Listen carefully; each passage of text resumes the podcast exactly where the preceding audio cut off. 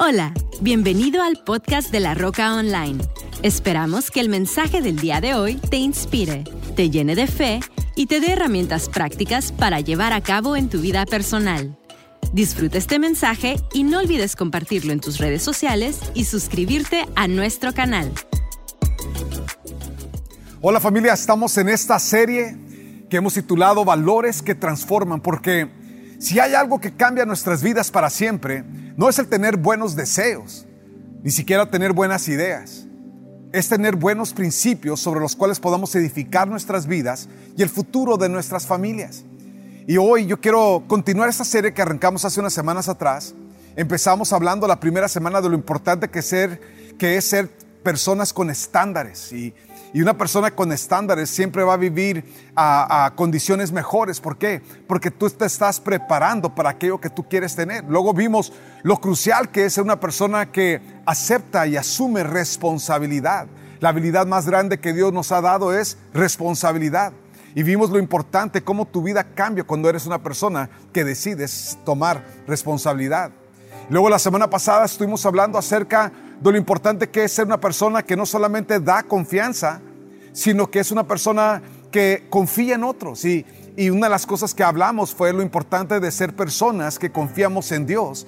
Porque si no tenemos una confianza en Dios, jamás podemos tener la seguridad para brindar confianza a otros. Y, y, peor tantito es que si no tenemos una confianza en Dios, vamos a batallar en nuestras vidas con ser personas de confianza. Hoy yo quiero hablarte acerca de un cuarto principio que es fundamental para el futuro que tú y yo deseamos, si es que deseamos un gran futuro. Quiero hablarte acerca de lo importante que es desarrollar dominio propio. Hay muchas cosas que el dominio propio van a facilitar o van a debilitar en nuestras vidas.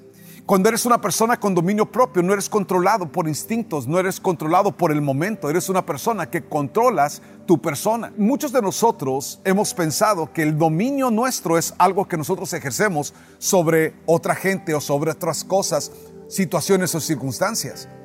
Pero el dominio más grande que tú y yo ejerceremos en nuestras vidas es el dominio que ejercemos sobre nuestra propia persona. Y el día de hoy yo quiero hablarte acerca de lo importante que es, fundamental que es ser una persona con dominio propio. Proverbios 25, versículo 28 dice lo siguiente, dice, una persona sin control propio es como una ciudad con las murallas destruidas. Una persona sin control propio es como una ciudad que no tiene murallas, está desprotegida. Así muchos individuos, muchos hombres, muchas mujeres, muchas familias viven desprotegidas por causa de de una falta de control, una falta de dominarse a sí mismo. Y de todas las cosas que tú y yo podemos disfrutar, hay muchas cosas que podemos disfrutar que, que si hay una falta de dominio propio, siempre va a llevar o conducir a una destrucción. Un ejemplo que la escritura nos enseña, por ejemplo, el comer, la comida es algo positivo, pero si no ejerces dominio propio, puedes disfigurar tu cuerpo, puedes disfigurar tu salud, y no es porque la comida sea mala, no, sino que la falta de dominarnos a nosotros mismos es donde está el problema. Hay muchas cosas, sexo es algo que la Biblia habla, que es parte de, la, de, lo normal dentro del matrimonio y sin embargo, si, si nosotros tomamos eso y lo vivimos desmedidamente, en otras palabras, sin controles, te puede llevar a pervertir, te puede llevar a perder las cosas que tú más amas por causa de una falta de control en tu sexualidad. Bueno, hoy yo quiero tocar un punto muy fundamental y es algo que en lo personal ha sido un punto que, que yo he batallado mucho en mi vida y que es algo que constantemente le estoy creyendo a Dios para seguir creciendo en ello. Y por eso quiero hablarlo contigo. Quiero hablarte acerca de la ira.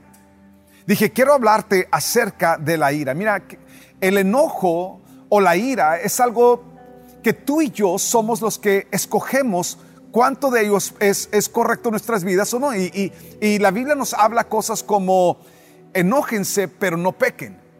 ¿Qué está diciendo Dios? Es normal, es normal. Dios, Dios nos creó a nosotros, nos cambió a nosotros y parte de nuestras vidas es molestarnos. Una cosa es molestarte, enojarte, otra cosa es perder el dominio propio. Abraham Lincoln dijo lo siguiente, autodisciplina es saber escoger entre lo que quieres en el instante y lo que más quieres. Lo que quieres en el instante, en una reacción de ira, y lo que más quieres, como tu familia. Entonces entendemos que la autodisciplina o el dominio propio me lleva a escoger. Y Napoleon Hill dijo lo siguiente, es un hecho que la mayoría de las penas del hombre, la mayoría de las dificultades que la humanidad vivimos vienen como consecuencia de la falta de dominio propio. Como consecuencia de la falta de dominio propio.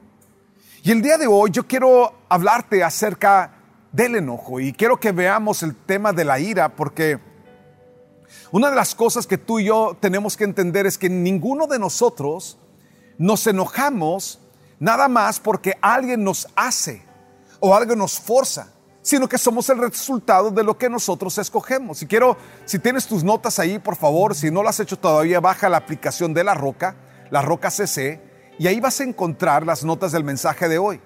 Quiero que veas que el enojo es algo que tú y yo escogemos. Es muy sencillo. Si es una persona que tú puedes enojarte y, va y, no te puede, no puede haber una represalia contigo, entonces muchas veces le das rienda suelta. ¿Por qué? Porque no es una persona que te puede dañar a ti, como en el caso de tus hijos, como en el, en el caso de tu matrimonio, pero muchas veces ese daño tendrá consecuencias futuras que no nos estamos dando cuenta en este momento. El dar rienda suelta a nuestra ira es algo que tú y yo estamos permitiéndonos. Proverbios 29, 11 dice, el bruto da rienda suelta a su enojo, pero el sabio se controla a sí mismo. El bruto da rienda suelta, o sea, se da el permiso de reaccionar, de vivir reaccionando. Lo que tú y yo tenemos que entender es que la ira es una decisión que tú y yo tomamos. Ahora, si en la misma manera que de repente me saco de onda o me molesto o, o me enojo, pero es una persona que me puede causar perder millones de dólares, una decisión que me puede causar perder, entonces ahí yo decido.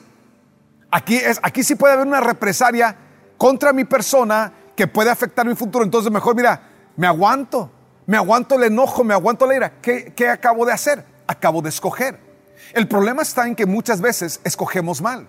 Una persona que quizás financieramente te pueda dar una solución, eh, quizás esté en tu vida momentáneamente y no a la larga.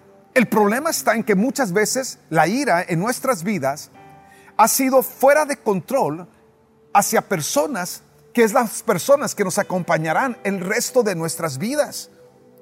Es por eso que es importante ser personas que no vivimos como lo que menciona Proverbios 29, con rienda suelta en el enojo, pero que hagamos lo que nos recomienda, que seamos gente sabia. Alguien diga conmigo, una persona sabia controla a sí mismo.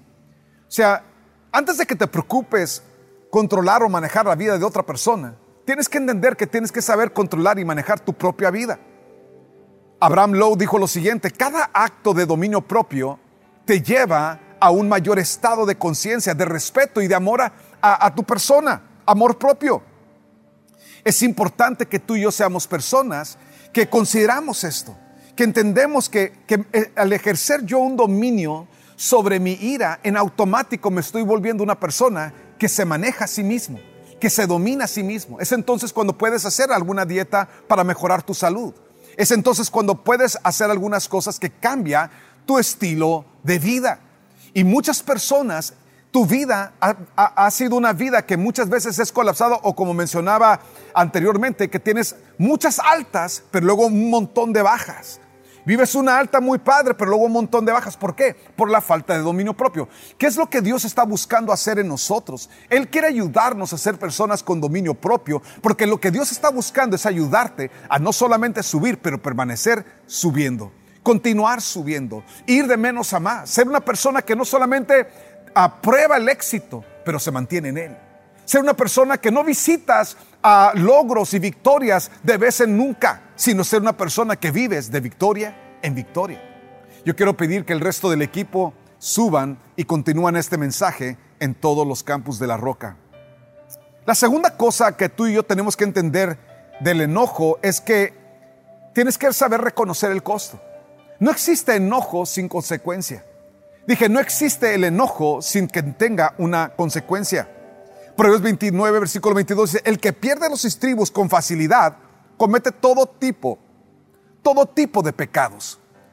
Proverbios 15, versículo 18 dice, el que pierde los estribos con facilidad provoca peleas. ¿Cuántas cosas no hemos provocado en nuestras casas y en nuestras familias por causa de la ira? Muchas veces nosotros mismos hemos provocado el daño, hemos afectado a nuestras familias, a nuestros seres queridos. Proverbios 15, versículo 18 dice, el que pierde los estribos con facilidad provoca peleas. Nota lo que dice Proverbios 14, 29. Esa es una palabra muy confrontadora, pero es algo que Dios está buscando que tú y yo entendamos. ¿Cuántas cosas hemos perdido en nuestras vidas por darle rienda, por darle rienda suelta al enojo? ¿Cuál ha sido el costo de la ira? En muchas personas ha sido un matrimonio, en otras personas una buena relación, en otras personas ha sido financiero. Pero miles y miles y miles de personas que se encuentran hoy privados de su libertad en las cárceles, ha sido su propia libertad. Y hay muchas personas que la falta de dominio propio, el no ejercer este valor tan fundamental y tan importante, ha sido la causa de que el resto de sus vidas sean alteradas por causa de haber perdido el control propio. Nota lo que dice Proverbios 14, 29. Los que se enojan fácilmente demuestran su gran necedad. Demuestran su gran necedad. Las gentes que dicen, no, este, este tiene complejo de polvorita porque se enciende de volada. ¿Qué, estamos, qué, está, qué, está, ¿Qué está diciendo? Se enoja fácilmente. Nota lo que dice la Biblia de las personas que se enojan fácilmente. Los que se enojan fácilmente demuestran su qué? Su gran necedad. Es una de las palabras más ofensivas, que la Biblia habla, que menciona el, estado de una persona deteriorada, es una persona necia. Proverbios 14, 17 dice, a los que se enojan fácilmente, los que se enojan fácilmente cometen locuras. Los que se enojan fácilmente cometen locuras. Y es lo mismo que ocurre en muchas personas, en muchas familias. Proverbios 11, 29. El tonto que daña a su familia acaba perdiéndolo todo. ¿Cuál es el primer círculo que tú y yo más afectamos con nuestra ira o con el ojo, el enojo fuera de control? Afectamos a los miembros de nuestra familia. ¿Cuántas veces nuestros hijos, y yo lo digo esto con mucha pena, porque en muchas ocasiones mis hijos han pagado por mi ira. Mi esposa ha pagado por mi ira. Las personas que yo más amo han pagado por mi ira. ¿Cuántas veces hemos cometido el agravio de dañar a las personas que decimos que más amamos? Y no digo que, no los ames, sino porque los amamos deben de ser las personas que más protegemos. Y porque los buscamos proteger tiene que ser la razón por la cual me domino a mí mismo. Dilo conmigo, yo me domino a mí mismo por amor a las personas que más amo. Yo me domino a mí mismo por amor a las personas que más amo. Y una de las cosas que, que tú y yo muchas veces con nuestra ira podemos hacer es que muchas veces imponemos con nuestra ira y intimidamos con la ira y logras que tu hijo se detenga de estarte hablando de cierta manera, pero por causa de la ira, a lo mejor tú provocas que una persona se detenga o se limite, pero esas personas que nos aman y que amamos, cuando nosotros nos manifestamos de esa manera, provocamos también su distanciamiento. Y tarde que temprano nosotros llegamos a distanciar a nuestros hijos a distanciar a nuestros hijos de nosotros, pero no solamente de nosotros, a distanciar a nuestros hijos de aquello que nosotros decir que representamos como hijos de Dios. Y es por eso que muchas veces como líderes que practicamos ira y que permitimos la ira, como personas que permitimos la ira y decimos que ser, somos personas cristo creyentes, pero actuamos de esa manera y, provocamos ese tipo de entorno, muchas veces lo que estamos haciendo es que estamos distanciando a nuestros hijos aún de querer algo que ver con Dios por causa de aquello que está fuera de control en nuestras vidas. Entonces desconectamos a las personas que nosotros amamos. Y muchas personas, eso es lo que ha ocurrido en nuestras casas. Hemos desconectado a las personas que más amamos por los, por los momentos en nuestras vidas donde soltamos los estribos, donde soltamos el control. Y si hay algo que Dios nos ha, dice la Escritura, que Dios no te ha dado un espíritu de temor o de inseguridad, pero sí te ha dado un espíritu de amor y de dominio propio. Dominio propio es algo que es una facultad dada por Dios a todos y cada uno de nosotros. Tenemos que entender de que ah, la tercera cosa que tiene que ver con la ira es que para ser una persona que maneja la ira, que, que, no te dejas controlar o manejar por la ira, sino que la manejas y la controlas, tenemos que ser una persona que frenamos nuestra lengua. Y, es muy sencillo, es, es un ejercicio que es fundamental en personas que practicamos dominio propio de que aunque sentimos decirlo, no lo decimos. Aunque se nos viene a la mente, lo controlamos. Entonces yo he escuchado a gente que dice, no es que yo soy bien honesta. No, lo que pasa es que eres una persona demasiada fuera de control. No, es que yo no tengo pelos en la lengua, yo digo lo que... No, es que no, no estás entendiendo. Es que tu problema realmente es que eres una persona fuera de control. Y esas cosas en ti que son fuera de control te han provocado a ser una persona que ofendes, que lastimas, que dañas y que tarde que temprano alejas a las personas que más te aman y a las personas que más tú amas. Lawrence Douglas dijo lo siguiente, el enojo no resuelve nada, no construye nada, pero puede destruirlo todo. ¿Cuál es el consejo de Dios? Nota lo que dice Proverbios 31, 23. Cuida tu lengua y mantén la boca cerrada y no te meterás en problemas. Cuida tu lengua y mantén tu boca cerrada. Dices, es que yo lo siento. No, no, no, escúchame. Es que la manifestación de ira, la explosión de ira, es lo que, eh, eh, eh, la manera que, yo lo veo es como dos animales, ¿no? ¿Alguien ha visto lo que ocurre cuando un zorrillo se, se enoja? ¿Qué sucede? Deja una hediondera por todos lados. Hay muchas personas que esa es su forma de reaccionar con la ira. Tú te enojas, pero no es como que nada más tú eres la única persona que vive el momento. No, no, no. Tú te aseguras que todos en tu casa huelan lo que tú hueles. Se sientan como tú te sientes. Y tú transmites esa ira a que toda la gente alrededor tuyo, en tu casa, en tu empresa, en tu empleo, sientan y, perciban lo mismo que tú. Dejas una hediondera por todo. Y luego está el otro lado de la, la moneda, ¿no? Los que son como la tortuga.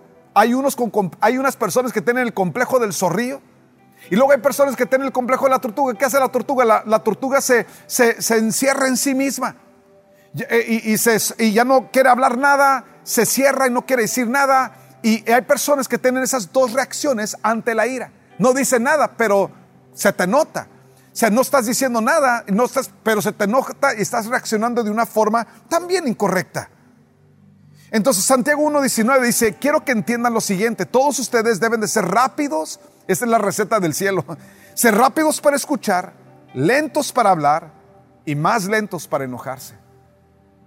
Rápidos para escuchar, lentos para hablar, pero todavía más lentos para enojarse. ¿Cuántos de ustedes lo hemos manejado esto al revés? Yo creo que todos.